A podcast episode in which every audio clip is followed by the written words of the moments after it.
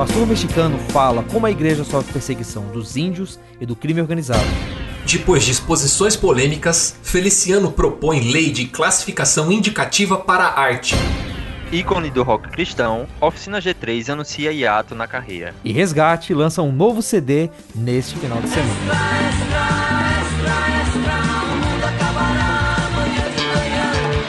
Está no ar o Fora do Éden, porque depois da queda a vida vira notícia. Uma produção do Bibotalk. A arca vem impávida embarcação informativa, gigante jogada jornalística, navegando nas ondas sonoras do podcast para vir aqui te falar o que está na crista da onda das notícias. Esse venerável ouvinte é o Fora do Éden, o podcast aqui do portal wilbotalk.com, onde a gente faz uh, teologia jornalística, jornalismo teológico, estamos tentando nos achar no meio disso. E voltamos para mais uma edição, dessa vez um pouco mais cultural. Dessa vez vamos parar de falar de notícia ruim e vamos relembrar as, as boas coisas que estão acontecendo por aí. E eu tenho aqui comigo ele, que você já ouviu por aqui, Faz um tempo que não aparece, mas tá, se você tá ouvindo lado a lado, ele que produz as vitrines, Giancarlo Marx. E aí, mano, como é que tá, cara? Opa, firmeza? Tudo jóia, cara. Que maneiro. Giancarlo. Graças a Deus. Giancarlo, aliás, que eu não sei se você sabe, mas o cara. Uh, Jean, quantos podcasts? Cara, tipo, que bela evolução, né? Quando você veio participar do Arca de Notícias, né, você veio aqui com seu livrozinho ali, todo na humildade, nunca tinha participado de podcast. Hoje você participa de cinco ou seis? Como é que é? Não, eu tenho o, um independente, que é o que eu faço, que é o, o Não Interessa, que é gravado com Samuel Kosoba, o Alair Neto e o Eric Freire. A gente faz respondendo pergunta de ouvinte, geralmente pergunta teológica, né? E, é, mas a gente responde de improviso, então não é uma parada tão ah. é, cabeçuda, assim como o Bibotalk, por exemplo, né? Sim, sim. Então sim. A, o pessoal responde assim, de pronto. O que. O que vier à cabeça. É que eu acho que seria uma resposta mais sincera, na verdade. Ô, né? louco. Tem mais a ver com o que a pessoa crê do que com o que ela pode buscar de informação, né? Mais ou menos isso que a gente quer fazer. Cutucar as pessoas para buscarem compreender mais a fundo se, se aquilo que elas creem, né? Ou para vocês então, é mesmos é verem que aquilo que vocês falam é, de improviso não é tão bom e forçar vocês a estudar, e né? não é mesmo. Exatamente. E assim, é engraçado porque, é, tipo, às vezes a gente ouve um programa antigo e a gente fala, cara, eu não acredito que eu falei isso. Que, que droga, cara. Isso que absurdo. Que droga. que droga, né? Mas é engraçado porque, assim, na verdade é uma provocação para as pessoas voltarem ao texto, voltarem à Bíblia, né? Voltarem a estudar ouvir, lerem outros autores sobre os temas, né? É mais uma provocação do que uma conclusão, assim. Não se propõe a isso mesmo, assim. É um programa um pouco mais à vontade, né? Aí eu faço o Ampulheta, que tá um pouco parado também, no, lá no Crentaços. A Ampulheta tá parada? A Ampulheta tá parada, olha só. Abraço hein? na caça. É.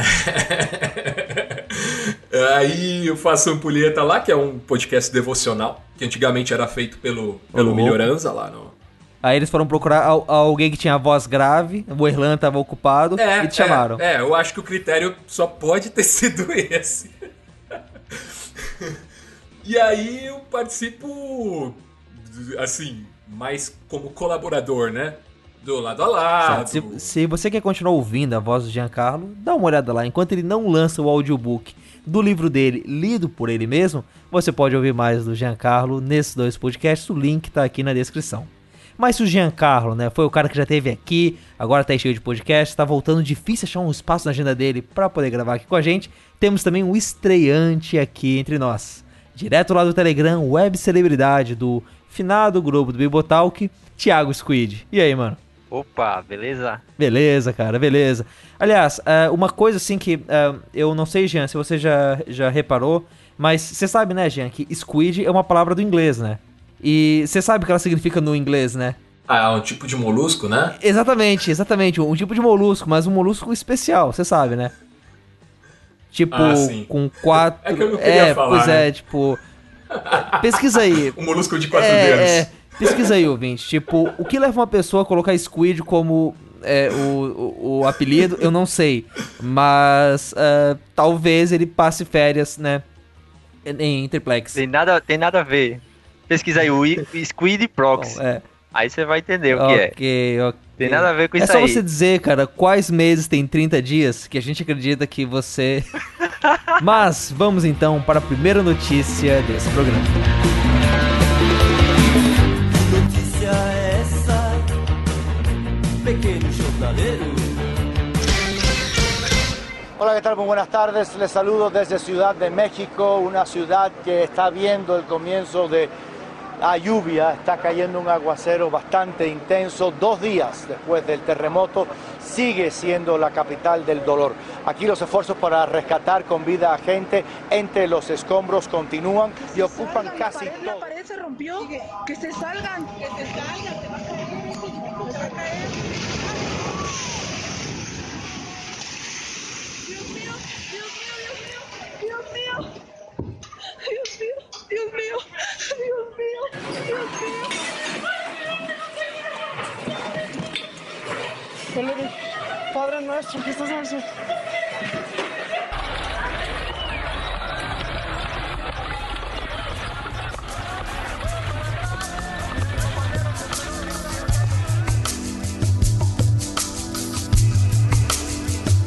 Entre o final de setembro e o começo de outubro, Portas Abertas trouxe para o Brasil o pastor Leopoldo, que trabalha numa comunidade indígena lá em San Juan Ozolotepec, em Oaxaca, no México.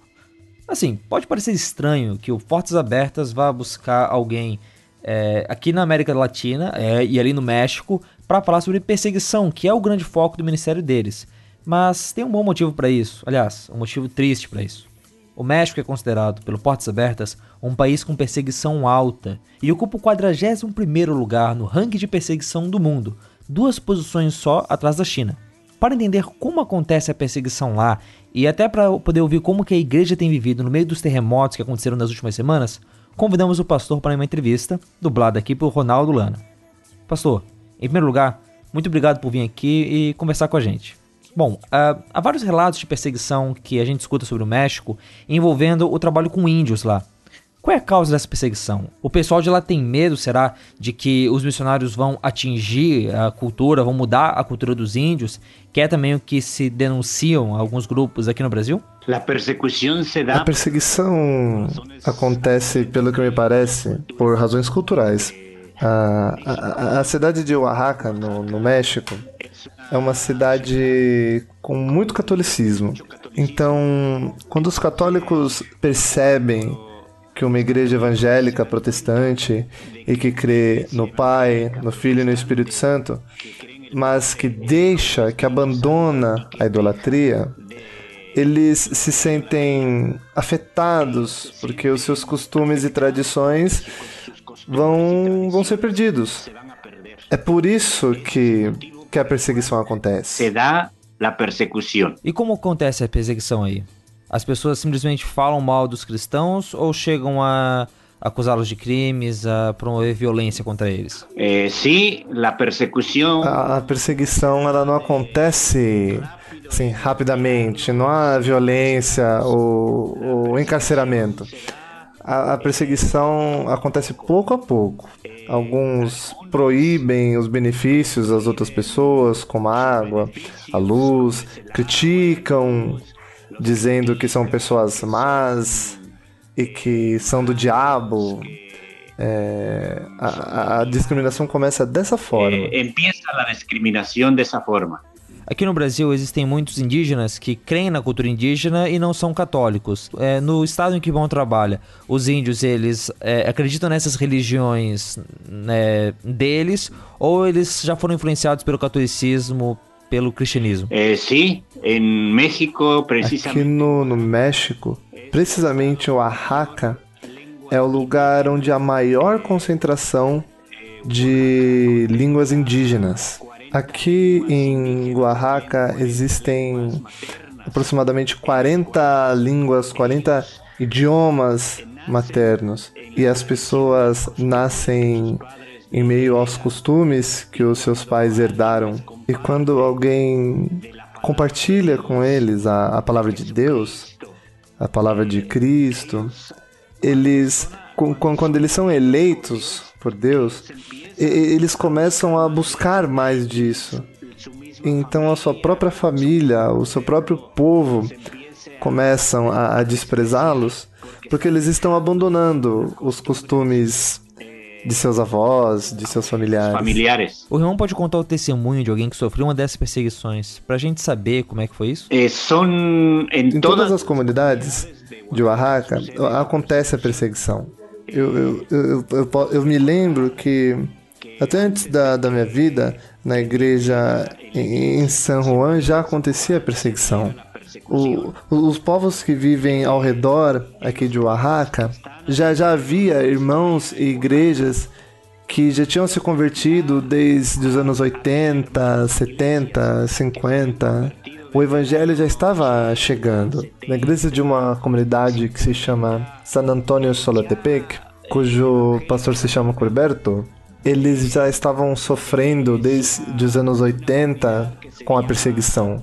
Foi então que uma vez, durante um de seus cultos, todo o povoado da, da região se uniu e foi até a igreja onde eles estavam cultuando e invadiu o lugar, os amarraram, os levaram presos e jogaram na, na prisão. E assim como esse caso, nós sabemos de muitos outros. Por exemplo, o caso de um irmão que se chama José Luiz, perto aqui da cidade, mais ou menos duas horas de distância, o, o, o povoado combinou entre si e de fato destruiu a casa dos irmãos. E é, destruíram a casa desse irmão com tudo que ele tinha lá dentro. Então José Luiz saiu do seu povoado, foi para a cidade.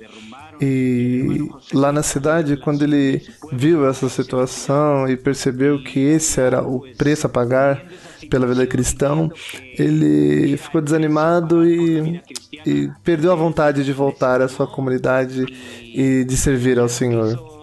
E um- uma das pessoas que me disse isso me falou, irmão, de, de- deixa o irmão, a- a- as coisas são, são assim mesmo, é assim que acontece nos povoados.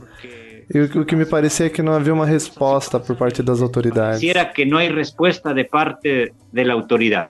Mas esse irmão, ele largou a fé depois ou ele retornou à fé? Ele continuou crendo em Cristo? Mm, pudiéramos decir que dejó la fe. Sim, acho que a gente pode dizer que ele abandonou a fé. Não, o irmão José Luiz não voltou mais para sua comunidade, hoje está vivendo na cidade. O irmão Corberto, com a igreja em San Antônio, eles puderam passar por essa luta e hoje conseguem ter uma presença dentro da comunidade. Eu go- gostaria de dizer para você que é um alívio quando o povo entende e deixa que a igreja fique livre, só que isso também é um perigo, porque é uma arma do inimigo quando não há ataques. Porque a igreja fica fria, ela fica estanque e acaba acontecendo com que a igreja deixe de desempenhar o trabalho para qual foi encomendada por parte de Deus. encomendada de parte de Dios. E hoje, ainda tem esse tipo de perseguição? O senhor falou algo de que acontecia anos atrás, mas hoje, ainda tem irmãos que sofrem com essa perseguição de casas destruídas e tudo mais? Hermano, eh, Irmão, hoje trabalhando com a equipe do, do Portas Abertas, o, o tempo ainda é muito curto. Esse, esse, esse tempo de trabalho é muito curto do que os 12, 13 anos que já passamos por uma perseguição. Mas a, a- a situação, a perseguição, ela não termina. E no nosso caso da igreja de San Juan Semetepec, no dia 25 de julho, a, a comunidade do local, por volta das 9 ou 10 da noite, foram algumas pessoas dessa comunidade para queimar a casa do irmão Emanuel. Uma casa onde ele guardava suas coisas, onde guardava sua, sua plantação de abacate. E fizeram isso por perseguição. Para ferir o irmão, para, para que ele perdesse os abacates dele? Eh, es una forma É, é uma forma que eles usam como, como manifestação de desprezo. Hoje em dia eles não podem mais agredir o irmão Emanuel. Eles eles não podem prendê-lo mais. Só que isso é uma forma de deles demonstrarem que os nossos irmãos são desprezados, que eles não são bem vistos na comunidade. Além da perseguição na comunidade indígena, no México existe a perseguição por causa do crime organizado. Por que isso? Quais são os motivos para que os criminosos eh, ataquem os cristãos e persigam a igreja? pudiéramos nós poderíamos dizer que em uma parte do México, na região norte, onde a, a criminalidade, o crime organizado estão cada vez maiores, estão se manifestando muito mais. E isso está começando a entrar em, em conflito com a igreja. No estado de terreno, um pastor foi sequestrado pelo crime organizado. Quando ele foi sequestrado, a igreja começou a orar e a jejuar, pedindo a Deus para que ele trabalhasse e tocasse no coração dos sequestradores para que eles libertassem o pastor. E sim, Deus respondeu as orações e o pastor foi, foi entregue sem, sem nenhum ferimento. Isso aconteceu na região norte, onde há, há muita criminalidade. Onde nós estamos, por enquanto, ainda, ainda não existe essas coisas. A, a, a criminalidade e o narcotráfico ainda não se envolveram com a igreja. Mas a, a igreja está sendo exortada para que nós nos preparemos porque como estas são armas do inimigo, nós sabemos que em qualquer momento o inimigo vai usar essas pessoas para irem contra a igreja. Usar estas pessoas para ir em contra da igreja. Mas os indígenas falam que a cultura está sendo ameaçada pela igreja, né? Qual que é a acusação que o pessoal do crime organizado faz contra a igreja? O que incomoda, o que causa uma, um atrito entre os dois movimentos? Além, claro, né, do, do pecado e de ser um crime. Los, la, o, crime... o crime organizado que vai contra a igreja é porque aqui é, tem um negócio chamado de pago de piso, como se fosse o pagamento do piso. É, é um imposto não, não cobrado do governo, mas cobrado pelas organizações criminosas. E, e como, como eles sabem que que as igrejas têm ofertas e têm dízimos, eles pensam, ah, vamos chegar no pastor e, e falar para que ele também contribua conosco, porque nós queremos tomar o controle da cidade. O controle na cidade. Então os motivos são essa contribuição, esse imposto que os bandidos cobram da igreja e a igreja não dá, e o apoio que eles cobram das igrejas também, e o apoio que eles não dão também. Seria isso? É, não porque... É... Não, nós, nós não damos, porque nós percebemos que isso não é algo que parte de Deus. Só que Deus, atra através de, de, de, mim mesmo, Deus nos levou a conhecer um, um pastor que se chama Pedro Marcial. E ele nos disse que uma vez o, o crime organizado foi encontrar com ele e cobrou para que ele começasse a pagar as cotas para o crime organizado. E depois ele nos disse também que depois disso a igreja começou a orar e, e jejuar. E quando o crime organizado deu ele o endereço para que ele fosse lá e levasse o dinheiro que a organização estava pedindo, ele pediu para Deus e a igreja também começou a orar e jejuar. E quando o pastor Pedro foi até aquele lugar, aconteceu algo maravilhoso. O, o crime organizado não estava lá e não aconteceu nada com o irmão Pedro e não lhe passou nada ao irmão Pedro. Irmão, na região que o senhor, que o irmão trabalha, é, aconteceu alguns desses terremotos que atingiram o México nas últimas semanas. É, como é que isso afetou a vida da igreja e como é que a igreja, no meio de toda essa destruição, tem agido e tem ajudado a comunidade? Sim, irmão, este... Sim, irmão. Eu, este terremoto do, do 7 de setembro o epicentro ocorreu entre Guarrapa e Chiapas. Os 70 mortos de, de, de Oaxaca eram de uma cidade chamada Juchitán de Zaragoza. Os outros foram moravam no centro. Houve um tremor muito forte na cidade. E por misericórdia e graça de Deus, os prejuízos não foram maiores. Só que o tremor aqui foi muito forte e a cidade de Huitán foi muito afetada. E há irmãos em São Mateus del Mar, Salina Cruz, onde, onde as suas igrejas foram destruídas. Deus permitiu que nós estivéssemos com eles e nós pudemos apoiar esses irmãos levando provisões, roupas, é, lonas e inclusive um dia antes de eu partir para o Brasil, nós conseguimos juntar um pouco de, de provisões, de artigos de dispensa e de água para poder entregar para o pastor Servino Roso Garcia, o encarregado da cidade onde estamos. E ele foi alguns dias depois entregar essas provisões para os irmãos. E desta maneira nós podemos apoiá-los em situações assim.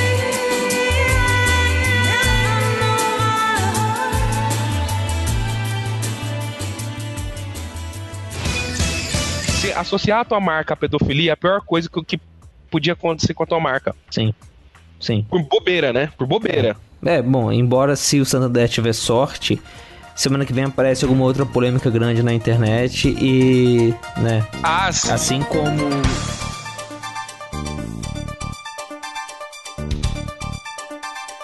E vamos lá pro Caixinha de Promessas, nosso quadro de notícias curtas. E a gente, quando fala quadro de notícias curtas, na verdade não é porque é a característica dele, mas é a nossa esperança. Que um dia ele seja um quadro de notícias curtas e que você possa passar poucos minutinhos aqui e correr direto pra notícia, pro bloco maior que vai ter em seguida, que vai ser maneiro. Bom, Thiago, leia aí pra gente a primeira notícia que a gente vai falar. Feliciano propõe lei de classificação indicativa depois de exposições de artes polêmica. Pois é. Uh, querido ouvinte, você acabou de ouvir aí na abertura do quadro a profecia que foi lançada no último programa, né? Todo o lance do Santander precisar de uma polêmica na próxima semana pro pessoal se esquecer do que aconteceu em Porto Alegre. E aconteceu. Olha só. Teve toda essa polêmica aí lá do Museu de Arte Moderna em São Paulo. Você deve ter visto. O que aconteceu? É, o artista fluminense Wagner Schwartz, ele fez uma exposição lá chamada La Bête, é, eu não sei se é assim que se pronuncia em francês, Uh, o Melhoranza manda depois pra gente dizendo como é que se fala direitinho. Mas é uma exposição em que ele ficava deitado no tatame e convidava as pessoas a tocarem e interagirem com ele, como se ele fosse uma espécie de origami que vai sendo moldada pelas pessoas ao redor. Acontece que, como você deve ter visto, ele estava nu. E entre as pessoas que estavam ali ao redor dele, tocando nele, uh, nada erótico, mas é, mexendo nele e mo, mo, movendo, levantando ele, tinha uma criança. Pela, pelo vídeo, ela parece ser uma criança pequena. É, vários sites colocaram, estimaram a idade dela em 4 anos. E a criança vai ali, toca no pé dele, toca na canela nele. E, bom, né, se havia toda uma, uma, uma denúncia já de que a exposição do Queer Museu lá teria algumas coisas de pedofilia, essa daqui uh, ali, trouxe bastante a, a polêmica.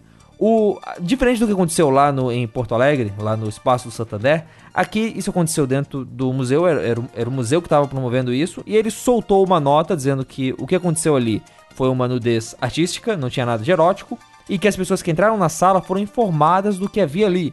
A própria criança, segundo o que foi dito na nota, ela estava com a mãe, a mãe estava acompanhando ela em tudo, e que a mãe permitiu, a mãe sabia do que ia acontecer e que foi uma performance fechada só para convidados. Além disso, teve a peça O Evangelho segundo Jesus, Rainha do Céu, que também, uh, bom, uh, quando você olha o nome Jesus e Rainha do Céu, será que é sobre Jesus e Maria? Não. É uma peça que representa Jesus como um, uma trans. Ela foi apresentada em vários lugares do Brasil, ela é inspirada numa peça lá da Europa e ela ela começou a chamar atenção, ela começou a ganhar mídia quando ela foi. É, principalmente quando ela foi ser feita em Jundiaí e um juiz cancelou ela. Ela não foi feita lá, mas foi feita em Santander, lotou. É, o pessoal, ela foi feita lá em Porto Alegre também, acabou lotando e vai continuar circulando pelo país. O pessoal uh, se, é, tem, tem visto nela, né? E ela tem entrado para esse debate, para esse hall de peças polêmicas que falam da religião, e que, bom, por serem polêmicas, chamou a atenção de todo mundo. Dito isso, o Feliciano é, apresentou lá no dia 19 de setembro o projeto de lei 8615 de 2017. Tem um link para você dar uma lida aqui na descrição. E a, a justificativa dele é obrigar as exibições e apresentações ao vivo a indicarem classificação indicativa adequada para crianças e adolescentes e proibir a profanação dos símbolos sagrados. Jean Thiago, uma coisa que me chamou a atenção é que eu não existe classificação indicativa obrigatória para peças, para exposições, tipo, só para filmes mesmo. Tipo, já a, a, aconteceu de vocês é, levarem os filhos de vocês para alguma coisa e ficarem com dúvida se era pra idade deles e tal? Então, eu tenho o hábito de ler prospecto, me informar antes, né?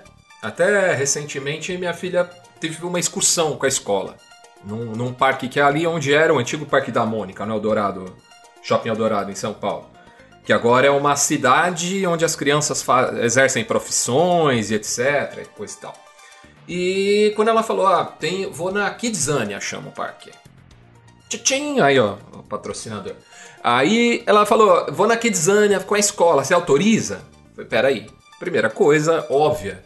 Fui na internet, descobri o que, que era a Kidzania, onde era, qual era a proposta, que tipo de profissões que eram apresentadas, né? Como essas profissões eram apresentadas. É, então, assim, eu acho que hoje com acesso à internet, você não, você não fica a pé, né? Nesse tipo de situação, né? É, é facinho você checar o conteúdo que vai ser apresentado. Mesmo que, sei lá, lá na porta da Kidzania não tivesse um aviso de classificação etária, sei lá. Mas não é difícil você checar isso, né?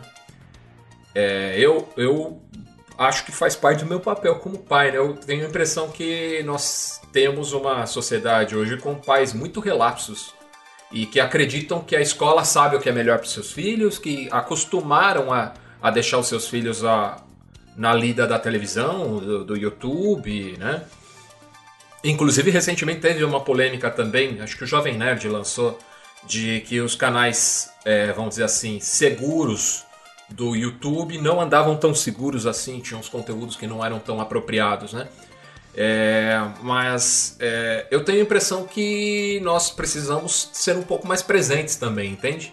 no que, em que tipo de material os filhos estão consumindo, né? É, pois é, e assim, é, embora é, vindo alguma coisa da bancada evangélica, eu acho que é muito fácil a gente já ter uma certa indisposição pela retrospectiva deles, pelo que eles normalmente fazem, mas assim, eu, eu acho que dessa vez eu vou ter que concordar com o Feliciano, né? Seria interessante. Não, que é uma boa proposta. Eu pois é, cara. Essa, e assim. É, essa parte da lei, pelo menos, é uma é, boa proposta. E me surpreende que que não tenha isso ainda. É, eu. A sua filha tem quantos anos já? Doze. Doze. É, eu ainda não tive oportunidade, porque meu filho tem dois anos, então ele é ainda muito dependente da gente, minha esposa. É, mas diante do que tem acontecido ultimamente, assim, a gente aprende, vai aprendendo que realmente a gente precisa estar bem presente na, na vida dele, né? Saber o que, é que ele vai fazer.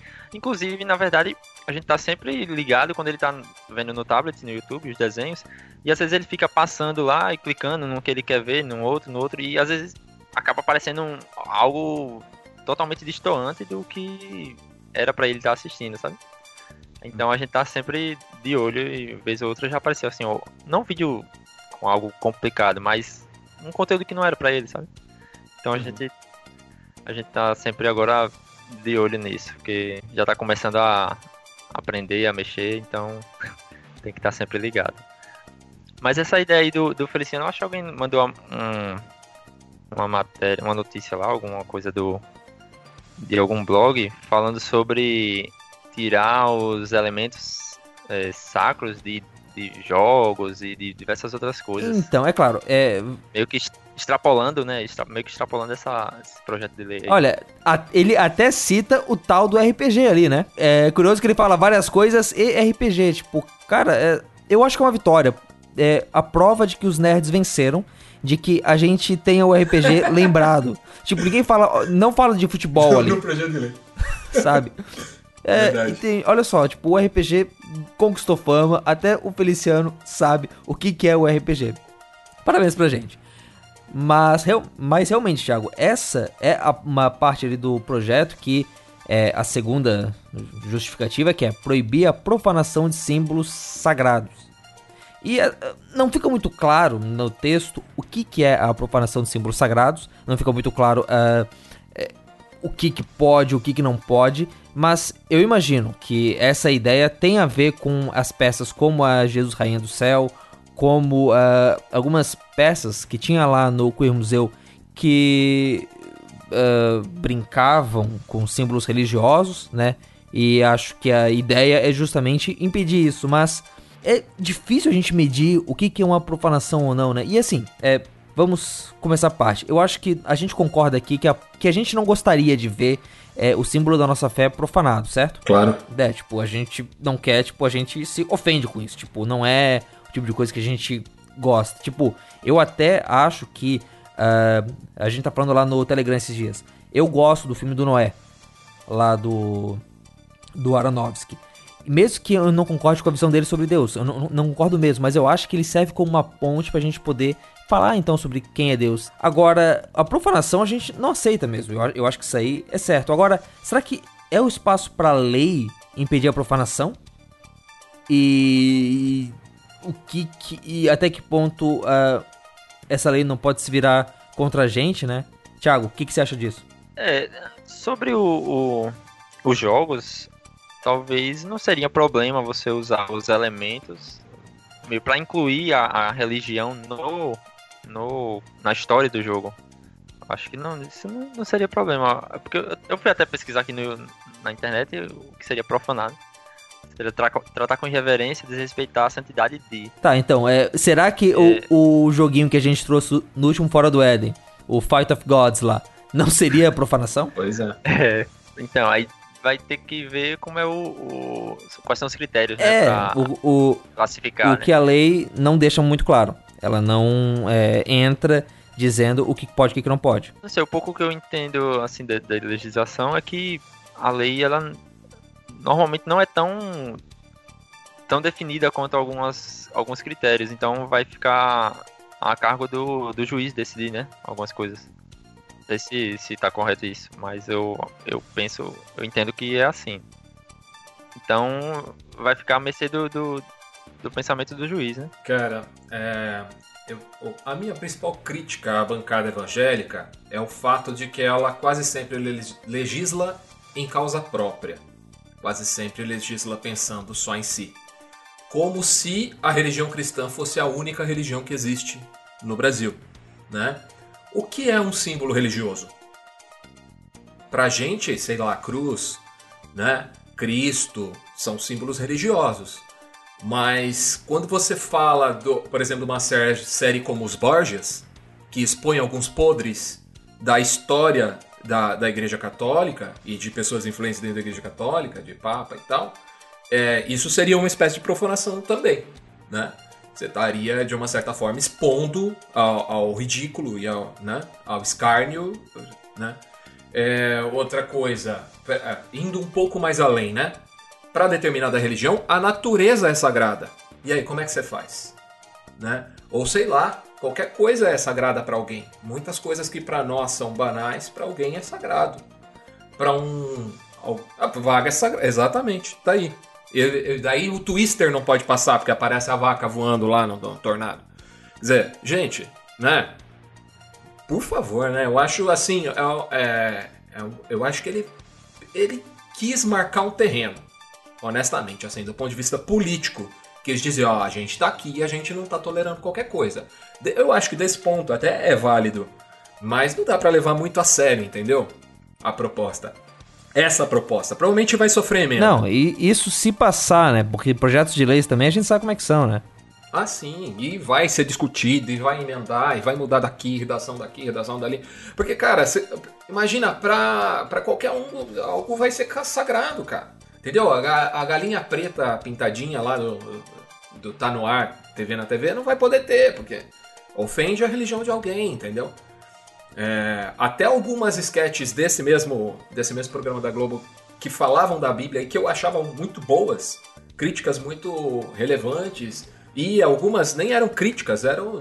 Cara, o Adnei cantando o rap do Jesus de Nazaré lá, o JC de Nazaré. Cara, que que legal aquilo, cara. Apresentou os 12 discípulos como poucas vezes eu vi fazerem, né? De uma forma muito legal, cara, e muito criativa, entendeu? Mas aquilo por alguns pode ser considerado escárnio, porque ele fala rindo, porque ele brinca com o lance da traição de Judas e tal.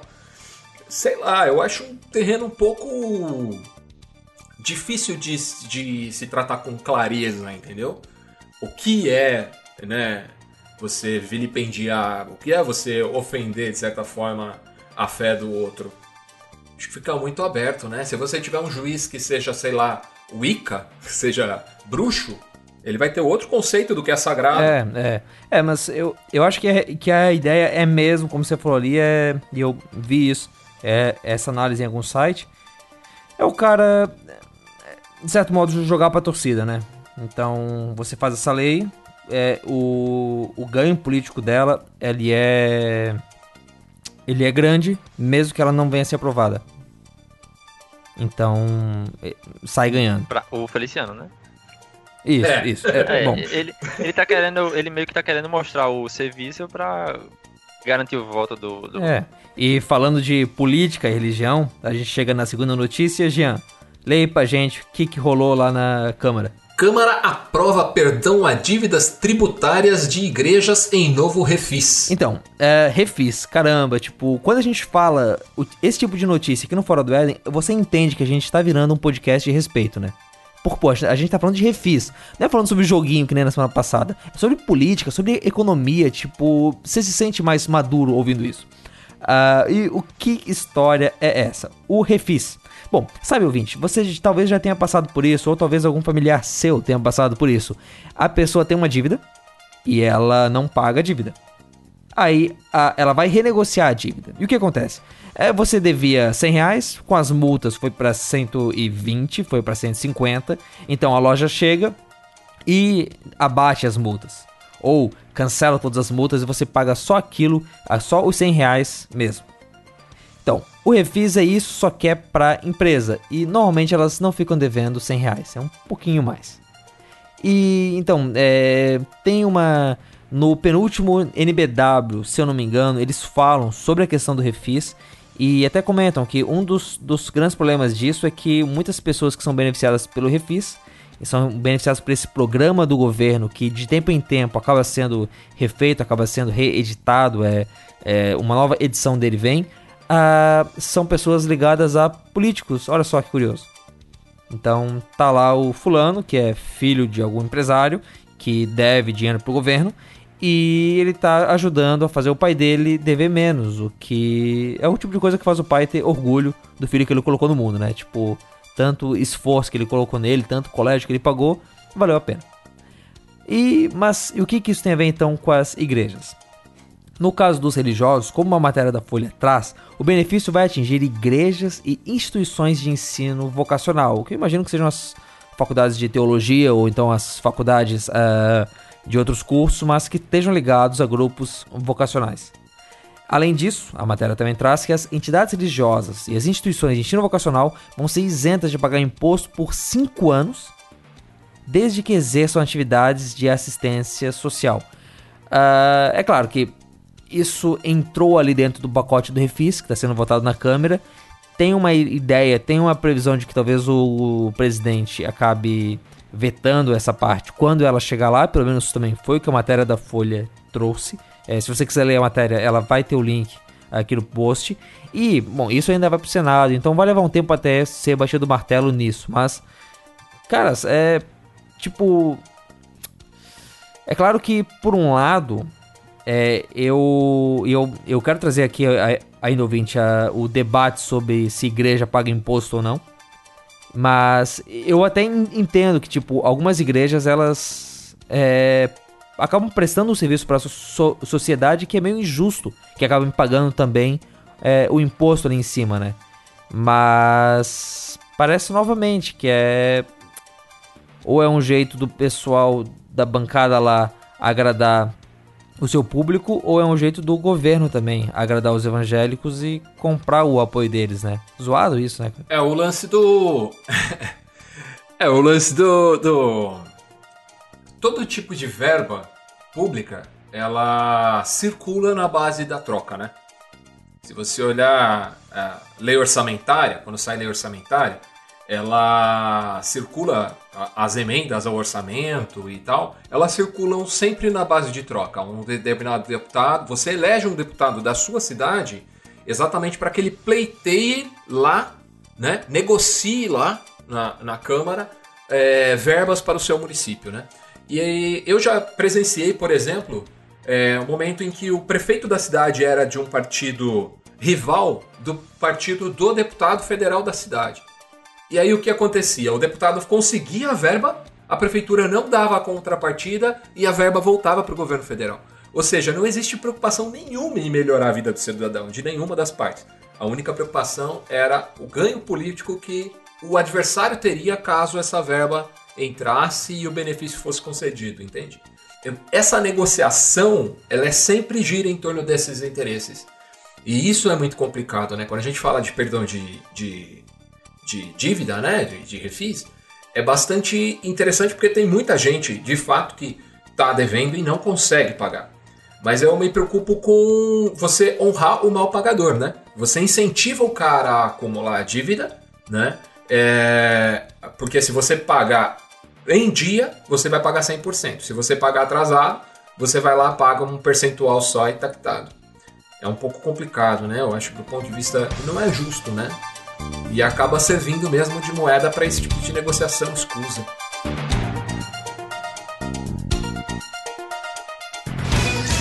Galera, nós somos o Oficina G3! Galera, esse ano nós completamos 30 anos de vida. Mas a gente queria aproveitar esse momento para dizer que nós vamos tirar um período sabático. Não estamos terminando a oficina G3, mas nós vamos dar uma pausa, galera. O período sabático é um momento importante. O povo de Deus, quando precisava fazer a terra descansar, eles tiravam esse período. É a mesma coisa, a gente precisa descansar.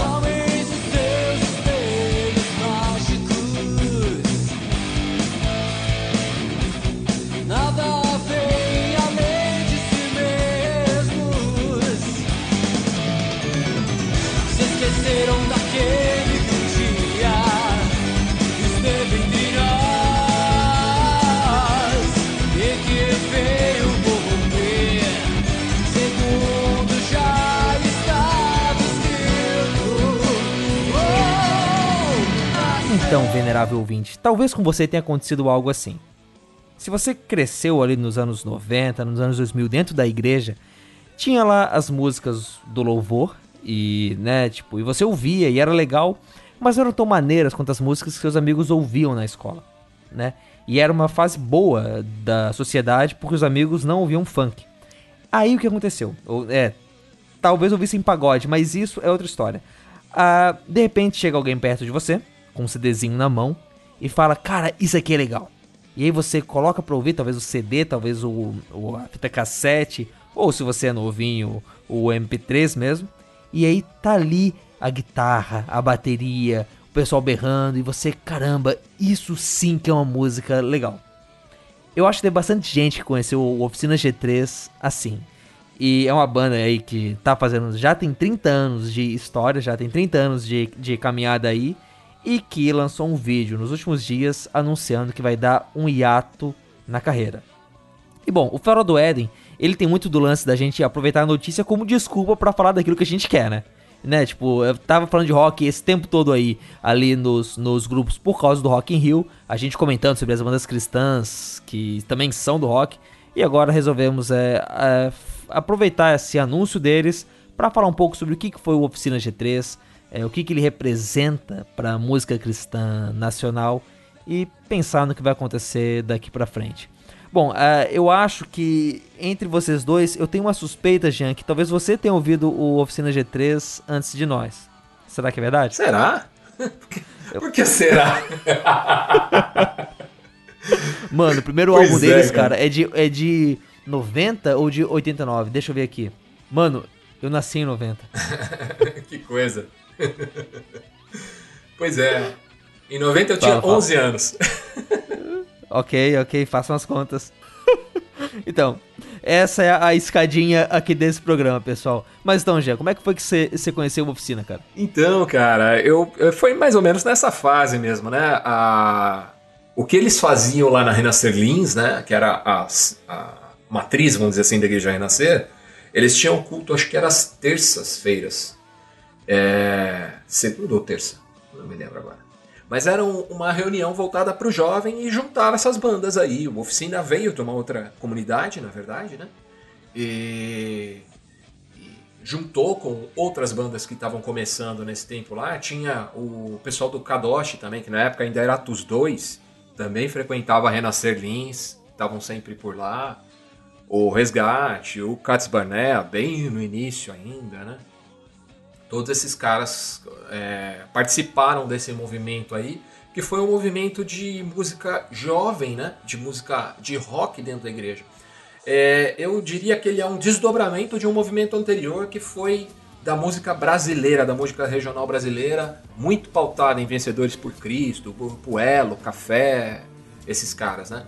Que tiveram uma influência também forte da música americana, mas que trouxeram muito pro samba, pra música sertaneja, pro, pro forró, né? Para esses ritmos nacionais, ou a, a música confessional, né? E daí, isso nos anos, sei lá, 70 até principalmente metade dos anos, 80, dos anos 80, isso ainda era muito forte.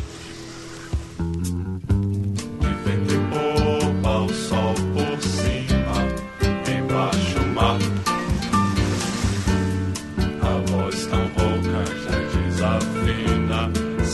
Vai cantar. E aí, da, da metade pro final dos anos 80, o Rebanhão e outras bandas começaram a, a, explorar esse universo mais pop e rock, né? E o Oficina surgiu nesse contexto. Eu, eu cara, eu sempre ouvi do meu pai, tipo, tipo quando eu era pequeno tinha CD, tinha CD, tinha LP do Rebanhão, né? É, então, eles conheceram Janires, era tudo truta, né? Mas como já ensinava o velho profeta, se a tristeza tentar pegar o seu coração, pegue a guitarra e cante um rock pra louvar Jesus, pra louvar Jesus. Mas como já ensinava o velho profeta, se a tristeza tentar pegar o seu coração, pegue a guitarra e cante um rock pra louvar Jesus para louvar Jesus. Eu cresci muito nesse meio, né? Então eu conheci muito cedo, na verdade. Apesar de que nem eu falei no, no off, meu pai não queria que eu gravasse o disco eh, Jesus, Vida, Jesus e Rock and Roll do Resgate, porque ele achava que o nome era muito loucão, né? Mas o, o som do Oficina era dessas bandas era o som mais agressivo, assim, né? Até comparando com o Resgate ele tinha um som mais agressivo mesmo, era um rock um pouco mais punk, aquela cultura do skate, coisa e tal. Né? É, o Oficina tinha isso, né? Dentre as bandas brasileiras, né? Fora já tinha coisa bem mais e tinha o lance dele ser meio dele soar meio transgressor, assim, de vocês ouvirem e os amiguinhos tipo, ficarem, nossa, mas quem que escuta isso, cara? Para. Ou das pessoas mais velhas ouvirem falarem, nossa, mano, isso aí é errado. Então, é, nessa época de adolescente eu operava a mesa de som no culto, né, na igreja. E tinha dois caras que eu tava treinando para se tornarem mesários para eu poder tocar guitarra. E eu era cabeludão tal, e, e curtia esse movimento bastante. E a gente ficava na hora da pregação, né? Que não precisava prestar tanta atenção assim para ficar regulando o som. Pregação. Botava uma regulagem lá em boas. É, a gente botava o fone, o fone de ouvido, que era do mesário, na verdade, a gente usava para ouvir a fita cassete, né? Eu tinha uma coletânea de white metal, assim, que tinha de tudo: Deliverance, Tourniquet, é, White Cross, todas essas bandas é, de metal, hard rock, trash, tudo que tinha na época de punk. Tinha uma banda que chamava One Bad Pig, que era punk.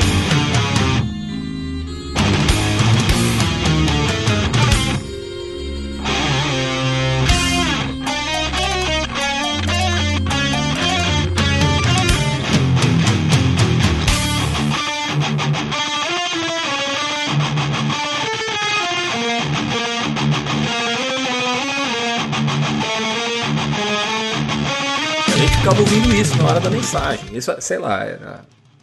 Eu devia ter uns 14, 15 anos nessa época. Um pouco depois do surgimento da oficina, vai.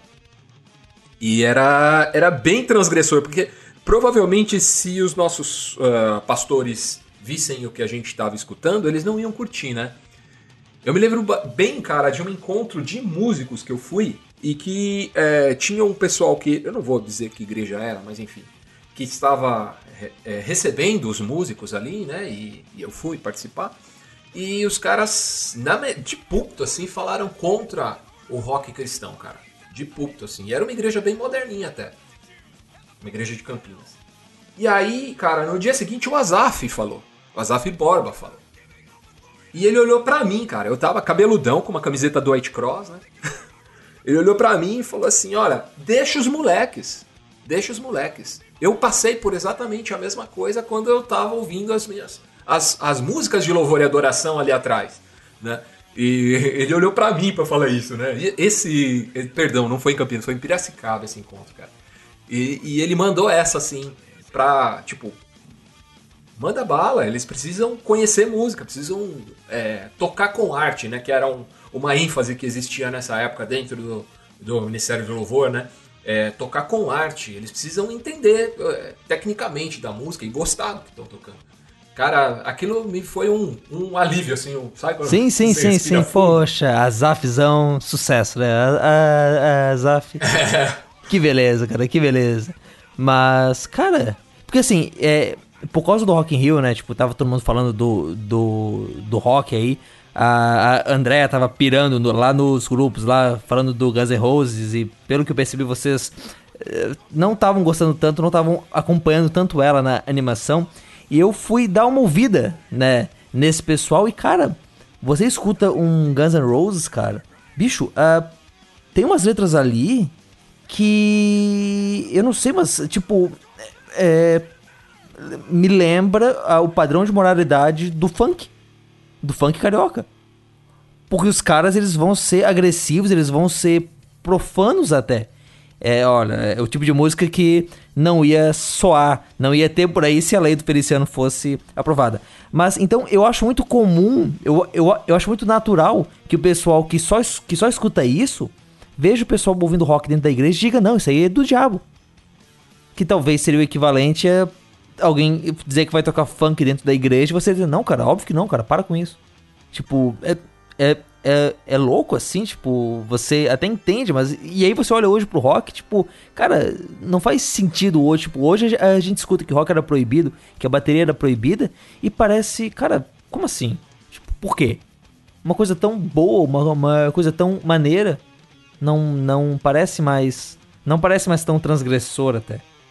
Mas você aí, Thiago, como é que você, você começou a, a ouvir, cara? Como é que foi? Então, foi. Acho que por volta de 2004, 2005. Eu me mudei, fui morar em outro bairro, aí conheci um, um pessoal por lá. Eles faziam reunião em- nos lares, né? Na, na casa do pessoal. E um amigo que eu conheci nessa época, que até hoje é meu amigo, ele me mostrou a música ao tempo.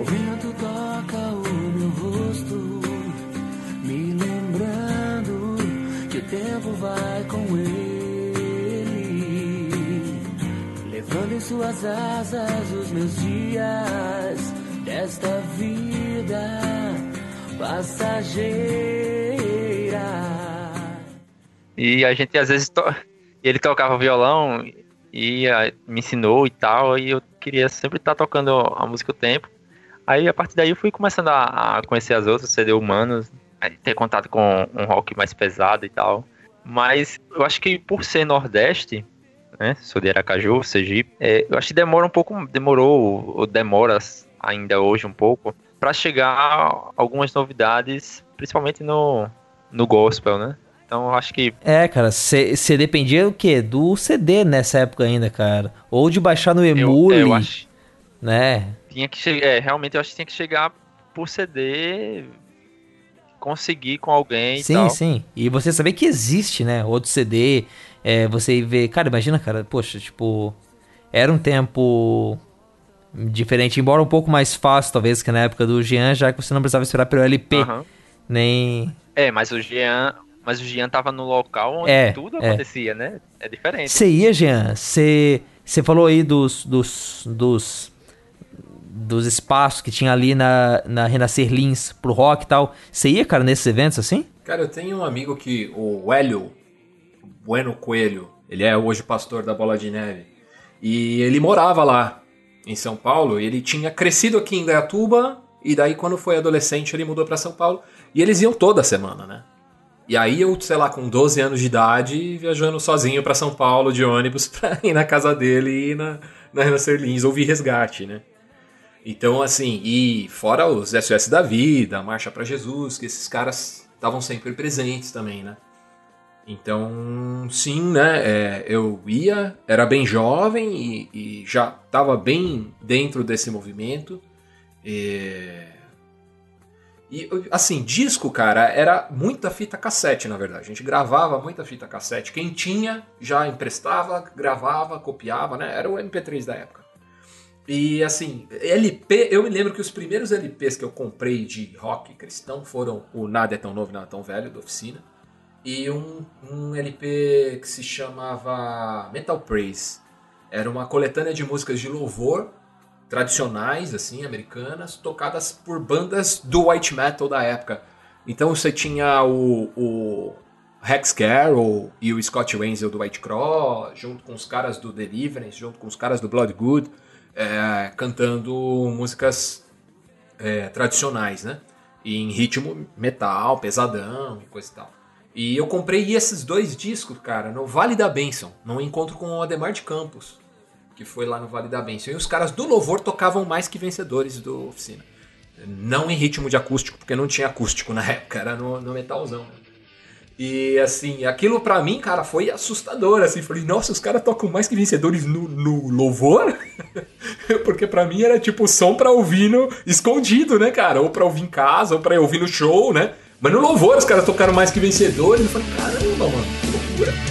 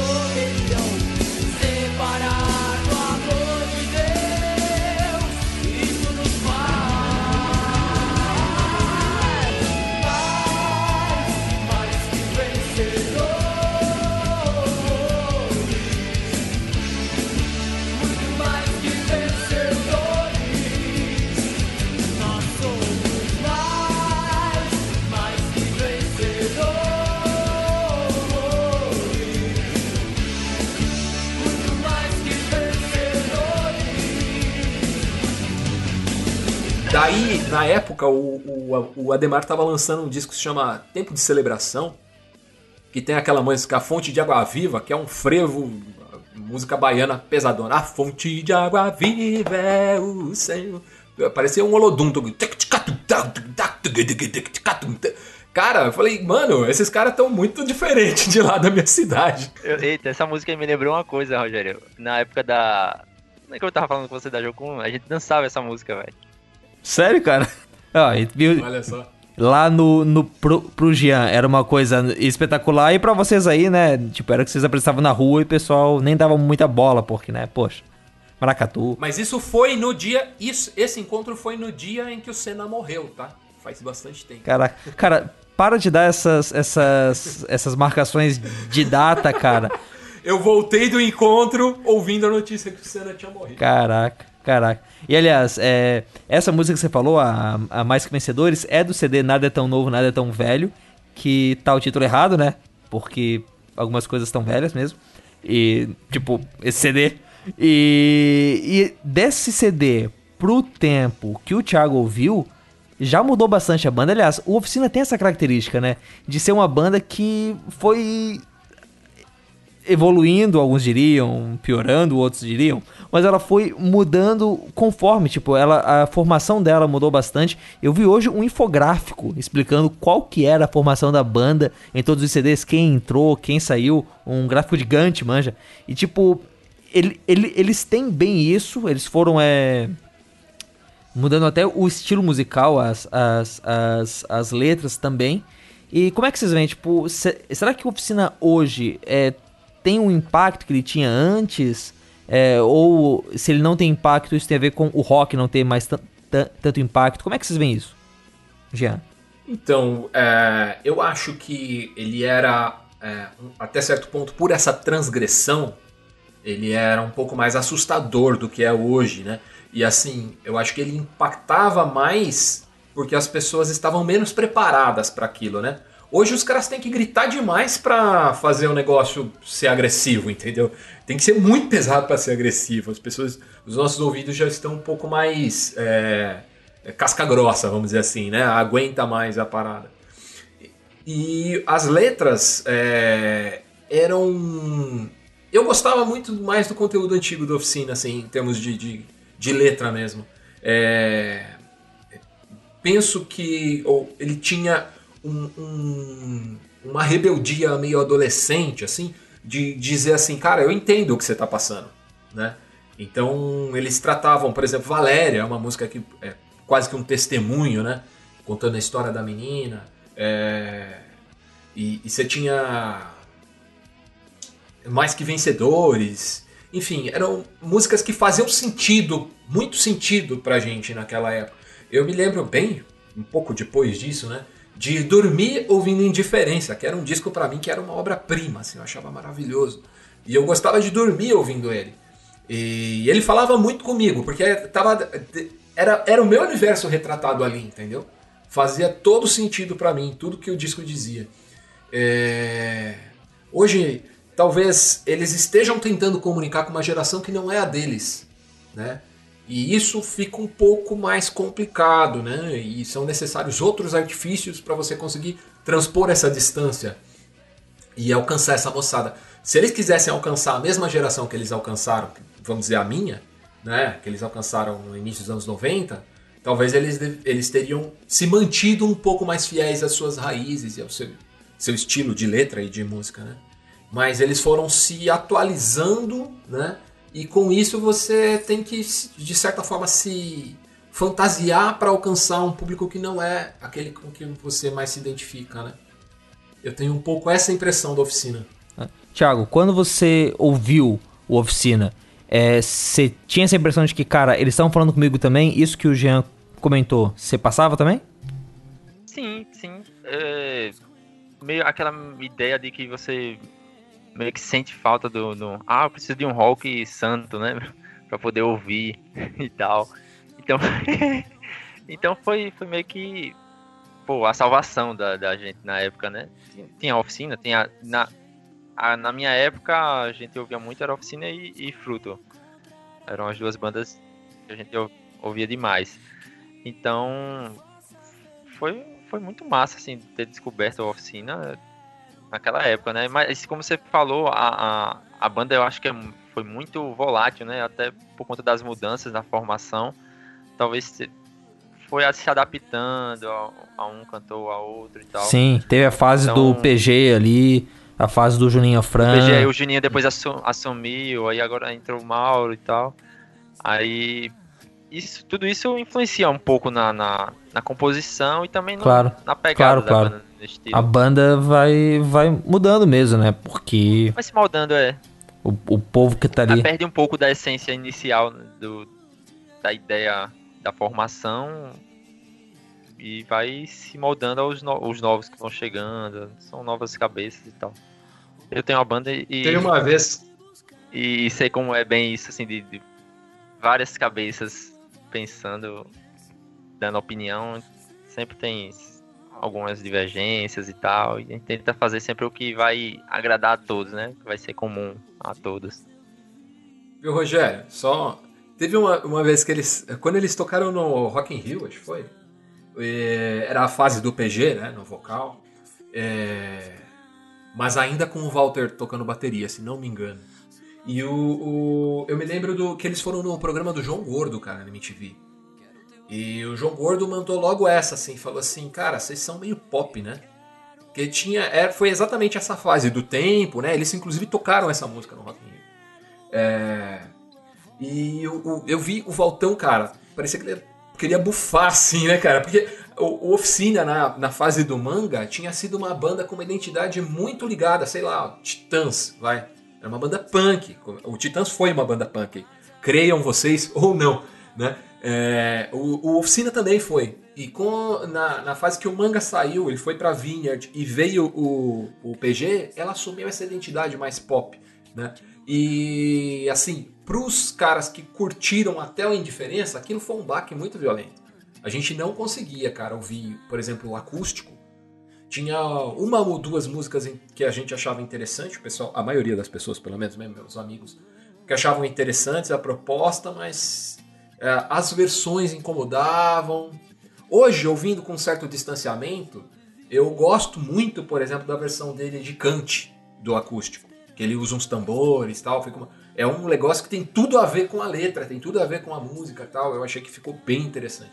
Na época eu odiei, cara. É, era, eu esperava aquela guitarrinha fritando e coisa e tal.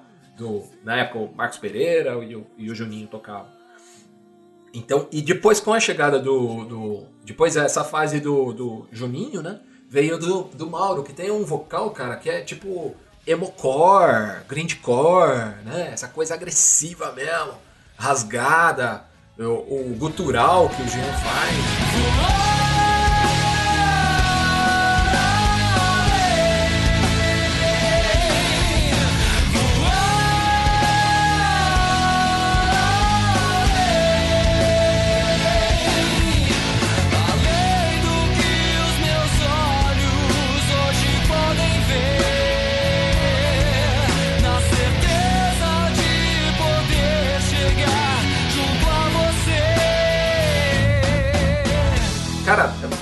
Passeou em identidades muito extremas, entendeu? Coisas muito distantes uma da outra, assim.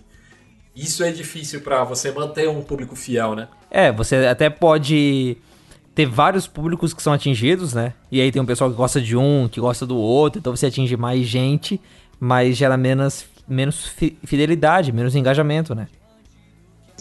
Mas. E vai ganhando os haters. É, isso, isso. Os, os ah, haters gonna hate. Porque sempre que uma banda se reinventa, os caras vão reclamar. E se ela não re se reinventa, o pessoal vai ficar falando: pô, os caras estão fazendo a mesma coisa há 30 anos, meu. Dá licença. é, é, falar nisso, eu tenho uma impressão assim: o Charlie Brown, depois que o Chorão morreu, que o campeão tentou assumir, meio que, sei lá, a galera rejeitou demais a, a essa ele assum, ter assumido isso, não sei se até que ponto isso influenciou na, na atitude que ele tomou também, né? De, de tirar pois a própria vida.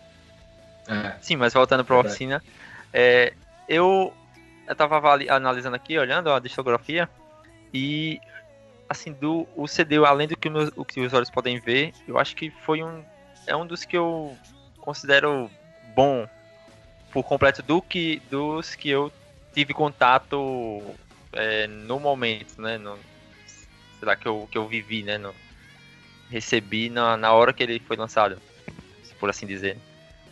E depois dele, depois da guerra, talvez porque também surpreendeu, aí o Histórias de Bicicleta deu uma, aquela... Como é o nome aí, Rogério? Recite aí o nome do, do CD. Não, é tipo, a, a gente tava com, com, comentando é, histórias de bicicletas, reflexões, encontros e esperança. A gente tava comentando aqui em off que pelo título dos CDs você já repara que, né, que, tipo, que tem alguma coisa errada, que, que não tá certa. Né, que você tem ali em do, 2002 o Humanos, né? Aí depois vem Além do que os olhos podem ver, que é esse nome meio poético assim, tipo, ele tem esse lembra muito aquelas, uh, aqueles poemas adolescentes que a gente faz pra pagar de olha só como é que eu sei usar as palavras, sabe? Além do que os olhos podem ver. Tipo, você vê uma foto postada no Facebook do cara olhando pro horizonte assim e com essa legenda embaixo. Cê, é, bota... Parece frase do Pequeno sabe, Príncipe, tipo... pô. Pequeno Príncipe não tem uma Aí... frase dessa? Nossa, cativas além do que os olhos podem ver. E tu é, é responsável. Alguma coisa nesse sentido. Aí depois você vem pra Electracústica. O que é, com dois Ks, o que talvez seja uma homenagem a Electra, aquela grande personagem da Marvel, um baita filme. Ou, né, talvez seja só um jeito de deixar maneiro, assim, tipo, olha, dois Ks, haha, rock and roll. Aí, dois... Cultura jovem, é. Exatamente, Jack Line. Cultura jovem. aí vem 2008, depois da guerra. A guerra, que, a guerra né, acho que foi tipo, sobreviver todo esse tempo, né? Tipo. é, cara, tipo, cara, tipo, né? Além dos nós podem ver poesia elétrica custa rock and roll, depois da guerra, Hum, vai na linha do Elétrica Acústica, mas não tem nenhum K. E aí vem 2013, Histórias e Bicicletas, aí parênteses, Reflexões, Encontros e Esperança. Fecha parênteses. Mano, isso aqui parece palavra antiga, cara. Isso aqui parece, né, tipo... Cê, né, parece esse rockzinho moderno, os Tanlan aí da, da vida. Cara, Quem é a banda cristã que tem uma, banda- uma música sobre bicicleta? É o Tanã mesmo? tem o Crombie. Crombie, né? Crombie. É, isso aí. É, cara, tipo, e, e assim, é uma música que lembra bicicleta. Agora, você vindo elétrica acústica pra música que lembra bicicleta, cara, o que tá acontecendo, cara, né? É você sair do. coisa errada do, não tá do- certa. É, cara, é, cara. Mas bom, é, para não continuar falando mal do Oficina G3 é, e talvez ofender aqueles fãs que amam tanto a banda, Cacau, por exemplo, Cacau devia estar aqui, ouvinte. Mas Cacau percebeu que ele não ia poder defender tanto a banda dele e aí inventou uma historinha de que ah, universidade, tal, mestrado, umas coisas assim, administração que tem que fazer. Arregou, né? Infelizmente. Não tá aqui pra defender a banda, mas até, parando de criticar o Oficina, tem mais notícia no rock nacional. Porque o Resgate tá lançando um novo CD. Se você tá ouvindo isso aqui na data de publicação, Resgate está lançando um novo CD neste sábado, lá em São Paulo, na Casa da Rocha.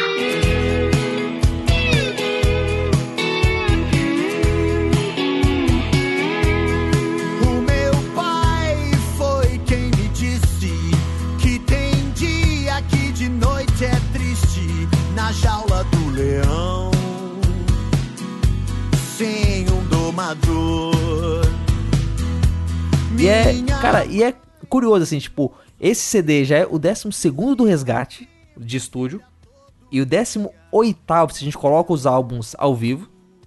Ah, e eles também são um, um fóssil vivo do rock, mas um fóssil vivo que não muda, né? Tipo, você escuta o primeiro CD, você escuta o último e eles conversam muito entre si ainda. Até também porque são os mesmos quatro caras, o Zé Bruno e o Jorge Bruno, que são irmãos, o Hamilton Gomes e o Marcelo Bassa, que estão juntos desde 1989. Tipo, ô Jean, quando você, quando era novinho, lá nos anos 70, ah, rolava o- a briga entre quem gostava de oficina e quem gostava de resgate, ou todo mundo se abraçava? Cara, existia uma um lance que era a Santíssima Trindade, né? Era o, o Casbarné, a Oficina e o Resgate eram para São Paulo, né? Apesar de eu ser muito fã do, do, do Fruto Sagrado e achar que, em termos de letra, é, eles não têm para ninguém, assim. Eles são extremamente competentes, né? Mas o... o- é, é sensacional, cara.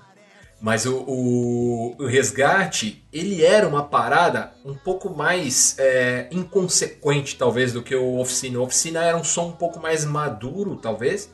E o, o que, que eu falei, né? Aquela lance da cultura do skate e tal. E o. Tanto que o manga andava de skate no palco. E o resgate era uma parada um pouquinho mais. Ô, louco. Era o Chorão chorão. É, então, Chorão. mas nem tinha chorão na época, né? mas enfim. chorão não tinha chorado ainda. Mas o, o, o resgate fazia um som mais. Uma parada. Uma cara de, sei lá, de Barão Vermelho, vai. Uma, uma parada um pouco mais. mais uma homenagem a uma coisa um pouco mais retrozona, assim. Né? Bem no início, né? Rock da vovó, essas músicas do início da carreira deles. E quem é ele e tal. É, essa, essa fase, cara, o Resgate era meio que uma banda coadjuvante da oficina. É, Ao meu ver, tá? Posso, pode ter gente que discorde. Mas eu, o- eu vejo que o Oficina e o Cassis Barnea tinham muito protagonismo e o Resgate era meio que uma terceira opção, uma terceira via, vai. E você tinha a Oficina e o Cassis Barnea sempre na, na dianteira, assim. Isso mudou quando o Resgate saiu, acho que foi em 95, com On The Rock. Quem conhece a liberdade, a quem o próprio Deus chamou, não aceitará se submeter a nenhuma escravidão.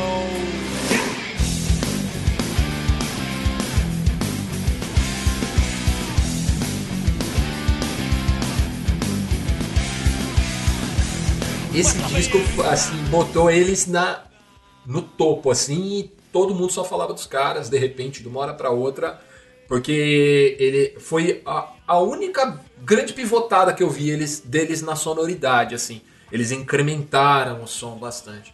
E ganharam muito, ganharam muito. O som deles ficou. Esse disco é fantástico, cara. Talvez seja o melhor que eles fizeram. Sim. E eles faziam parte, Jean, do mesmo movimento, assim, né? Eles é, eram pela Gospel Records, eles.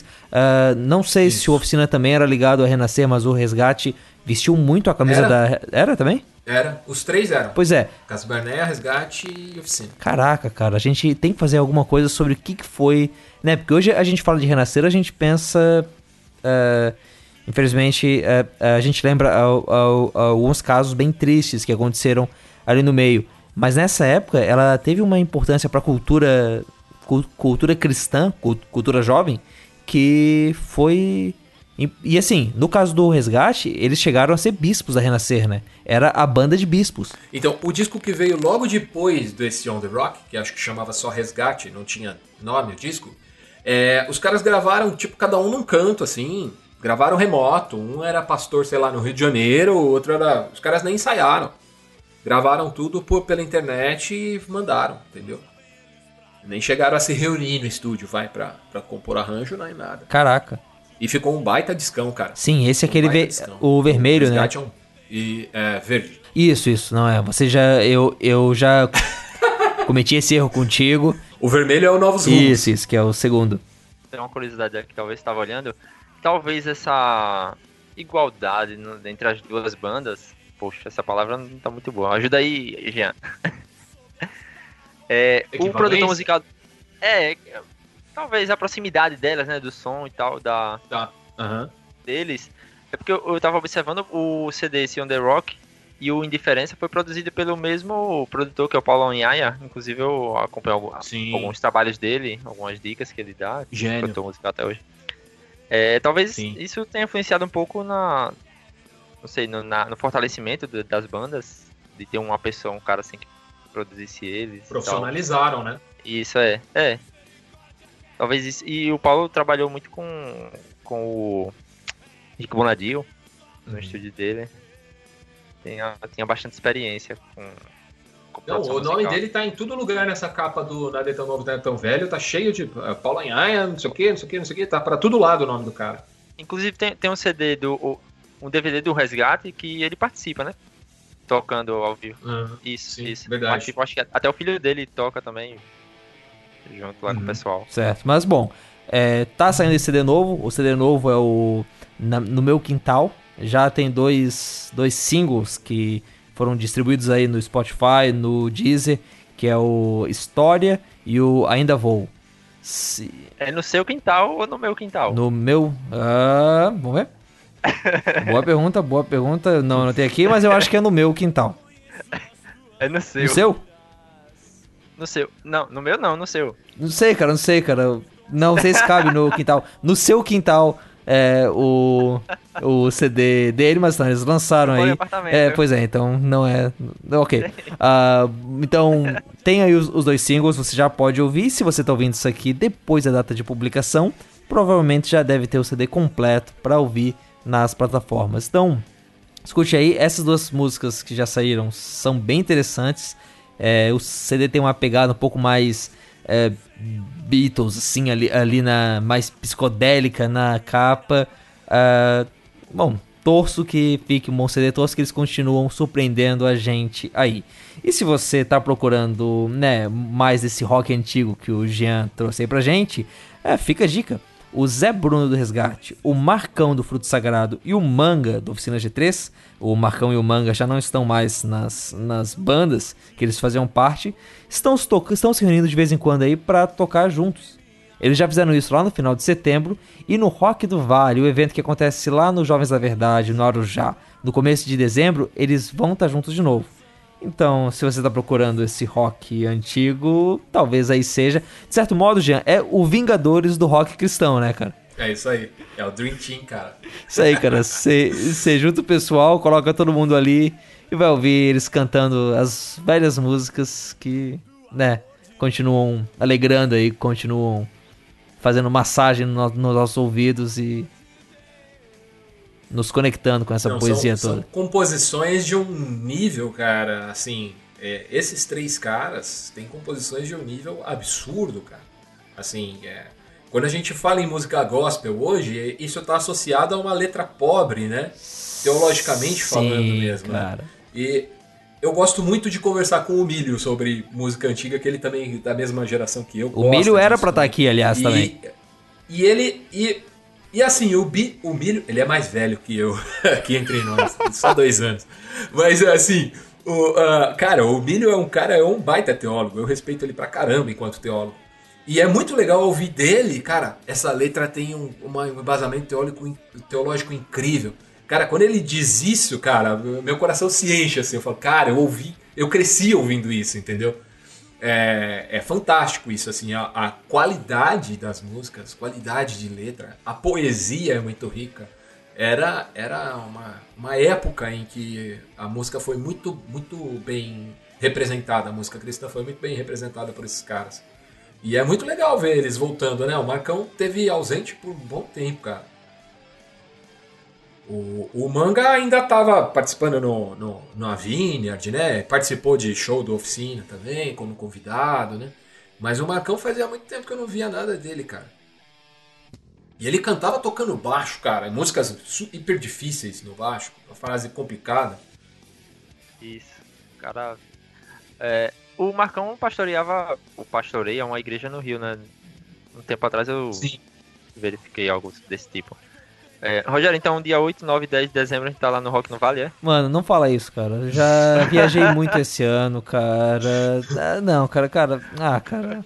Não dá ideia, cara, por favor, cara. Vamos deixar assim. Eu acho que não vai ser dessa vez que vai ter cobertura jornalística do. Vamos fazer uma vaquinha. Né, tal- uma talvez se a gente vaquinha. consegue a credencial de, de programa jornalístico, né? Pros caras lá. Mas acho que vai ser difícil mesmo. Mas pra fechar. Aí sim, Pra fechar aí, pra o ouvinte que pegou isso aqui, talvez não conhece tanto do rock, ou se conhece não conhece é, algumas fases dessas bandas, o Jean e Thiago, tá- vamos colocar aí uma música que o ouvinte pode pegar, tipo, uma que, tipo, ele tem que ouvir pra saber o que foi o rock dessa época. Rapaz, uma só? Vai lá, duas! É, uma do resgate ou uma da oficina? Vai lá, vai lá, vai lá. Do oficina, eu diria que. Davi, do disco Indiferença. É um baita musicão. Do resgate. Pode ser. Os Doutores da Lei. Mano. São duas, dois musicões. Sim, sim. Thiago, o que que você traz aí pra nós? Cara, é, do Oficina, eu tava vendo aqui, lembrei da música A Lição, uma baita música. Aham. Qual CD? Eu acho que deve ser do além do que meus olhos podem ver, só conferir aqui. E do Resgate, só pela genialidade, a música Jack Joy Nancy the Mall. Se você não conhece, sensacional. ouvinte, vai lá, escuta. Só faça isso. Só escuta. É vê é uma clipe. música em inglês. É, uma- é incrível ver o esforço de uma banda, de uma música, uma banda brasileira em fazer uma música em inglês, ainda que as palavras não não pareçam fazer muito sentido, mas fazem. E ah, da, da minha parte, eu recomendo a Naves Imperiais da Oficina G3. Que é, eu fiquei em dúvida entre Naves Imperiais ou Espelhos Mágicos. Mas Naves Imperiais, você vê o pessoal cantando e balançando o braço pra frente, assim, tipo, é, um- é uma música de guerra, é uma música maneira. Embora eu gostaria de ver uma análise de um fã de Star Wars pra saber como assim a gente é nave imperial. São aliança- Aqui é a Aliança Rebelde. Exatamente, né, cara? Que história é essa, mano? Vocês são Darth Vader, cara? E do, do resgate, eu recomendo. Essa é nova, mas eu recomendo a Eles Precisam Saber. Do último álbum de estúdio deles, que. maravilhosa, cara. Manos. Que. Essa música. Cara. Cara, essa música eu choro, cara. Eu não consigo ouvir ela sem chorar. Cara, isso. Que música maravilhosa, que letra, cara. Não, é, tipo. E ela vai crescendo, ela Sim, começa bem cara. devagarzinho e ela vai crescendo, Sim. crescendo, E ela crescendo. cara chega no final, você tá dando um murro na parede, cara. Ah, mano, É incrível. Mano, e assim, incrível. ela é um exemplo tão grande, cara, dessa mudança do. Que se o resgate não mudou na, na banda, ele mudou na eclesiologia deles, né? Porque Sim, sim, eles sim. foram ficando. Eles, né, tipo, você pega Doutores da Lei, é uma crítica a, a, a aquela fé que é meio dos doutores da lei, dos teólogos de internet da época, que só falam e não produzem nada. E você pega, eles precisam saber, é uma crítica ao evangelho da prosperidade com força. Com rock Sim, and roll sim, ali, sim. tipo. É muito bom.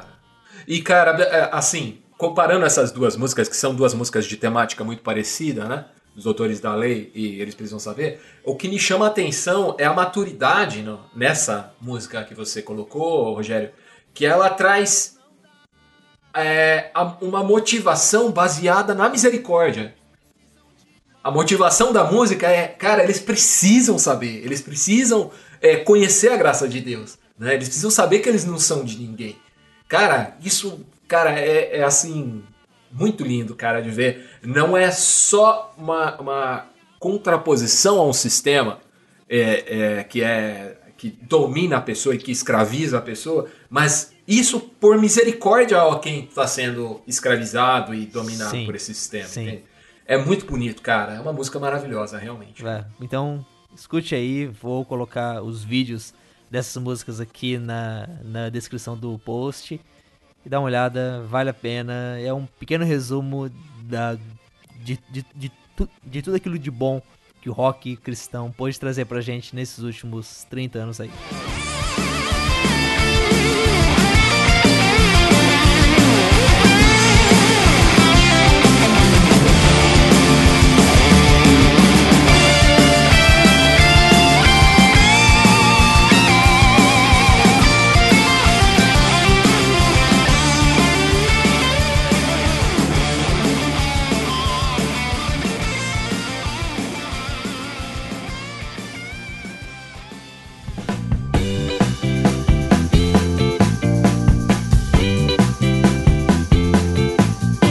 pessoal, esse foi mais um Fora do Éden. Tipo, é, é, é curioso que a gente falou, falou de banda de rock and roll e não falou da extra extra, que é, né, tipo, a música que, né, que começa cada programa. Grande música aí do, do Cats Barnett. né? Mas chegamos aqui ao final do Fora do Éden, esse programa que já começa com rock. E Jean, muito obrigado por ter vindo aí com a gente, cara. Pô, valeu, Rogério. Prazerzão, cara. Maneiro, cara. E Thiago, primeira participação, mas mandou bem, cara. Mandou bem, cara. Tá convidado pra quando a gente for falar de rock de novo, aparecer aí co- com a gente. Ou talvez Pô, valeu, participar de forma mais. hum, talvez até e- Calma, emulando spoiler, a extra extra do começo do, do programa. Vamos ver, talvez o ano que vem o Vinte traga alguma novidade aí pra trilha sonora do Fora do Éden.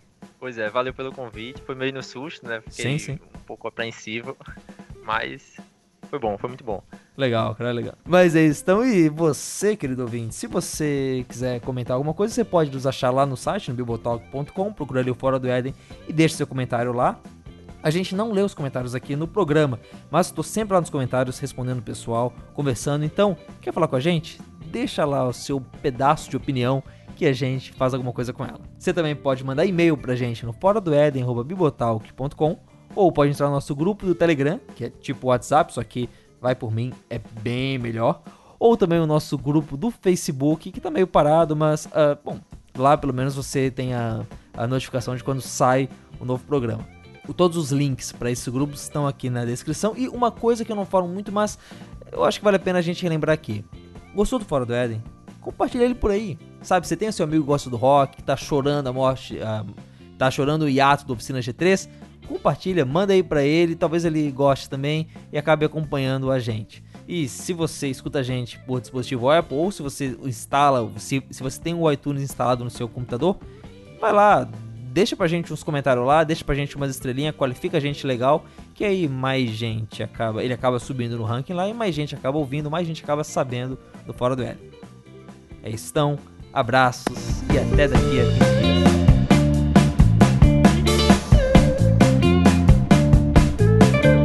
Você acabou de ouvir o Fora do Éden, uma produção do site e podcast Bibotalk.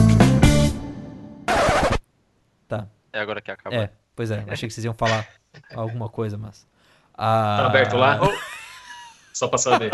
Cara, tipo, isso, cara, eles, eles tinham umas, umas músicas desse CD que era muito pela zoeira, né, cara? Tipo, Fogo no Cão. É.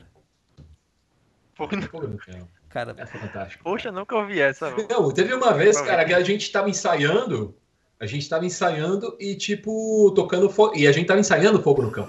E a, a igreja, na igreja Nazareno aqui em Iratuba. E um cara eh, ficou endemoniado na rua, cara. Aí os vizinhos disseram que ele fazia trabalho lá no, no ficava um cemitério. Do outro lado da rua da igreja fica um cemitério. Ainda hoje é no mesmo lugar. E o cara tá- fazia trabalho lá, ele se incomodou com a gente tocando, ficou possuído, cara. Saiu louco na rua. Verdade. A gente cantando fogo no chão. Cara. Mais barato. Tudo adolescente, né? Imagina a reação, né? E, e agora? Quem que vai lá expulsar o demônio, né? Aí os caras lembrando que tinha aprontado durante a semana. E agora? Quem é que vai lá? Quem foi a, a- autoridade? Em último caso, joga fogo no. Caraca, cara. fogo no cão. Caraca, cara, que loucura. Mas hoje, hoje tem aquelas outras, né? Bico, da bicuda na cara do cão. né? Ah, mano, mas aí é. Ó, ó aí, não sei. Ah, cara, mas não tem a mesma. É que o fogo no cão era mais inocente, É, né? cara. Era mais inocente, na verdade. né? Não, cara, tem Era uma. uma coisinha que esses dias que era ma- dar machadada na cara do diabo. Tipo, ah, mano, que explícito. Um pouco poético. Ô, você- Você falou É, do- faltou poesia. Faltou, cara. Você falou lá de- do, do irmão ouvindo pagode no, no início. Eu ouvia pagode, velho. Mas aí que você vê, É, cara. Olha que testemunho bonito, Thiago. Oh, demais. Conversão, né, Exatamente. É coisa de Deus. Aí, ó. Vou recitar uma música. Está saindo a caravana pra Israel. Vou pegar carona, eu vou morar no céu. Já ouviu essa? Não. Não. Eu vou mandar depois lá no grupo, só pra zoar. Não. Não é exatamente isso. Mas antes que a gente continue ofendendo os ouvintes ah, mais à esquerda, ou aqueles que são mais o coisa, ah, eu vou ter que tirar essa parte na edição. Mas vamos continuar. Mas. Senão, senão, senão o Catão vai dizer quem é aquele cara lá que tava falando sempre da esquerda, falando toda hora, falava da É, esquerda. né, né, eu trouxe o Jean, que é bem de direita, e o Squid, rapaz. Esse programa vai ser fantástico. Tá equilibrado, então. Bastante, bastante. Eu tinha que ter o Rodrigo Chaves aqui pra dar uma, uma melhorada. E acaba servindo mesmo de moeda para esse tipo de negociação escusa. Bom, eu acho que não tem muito mais o que falar, então a gente encerra por aqui. Terminando escusa, que é uma palavra bonita. E agora vamos pro rock and roll, que é aquilo que a gente mais queria aqui. É, é, ah, pode, pode, pode mandar beijo pra minha mãe, pra... Pode, mas eu vou cortar na edição. Poxa! Que mancada. Poxa! Mas... Então mandar um, mandar um abraço pro Marcelo Edreira, pra poder ver se mantém na, na, na gravação. Aí, aí. aí que eu vou cortar mesmo, cara.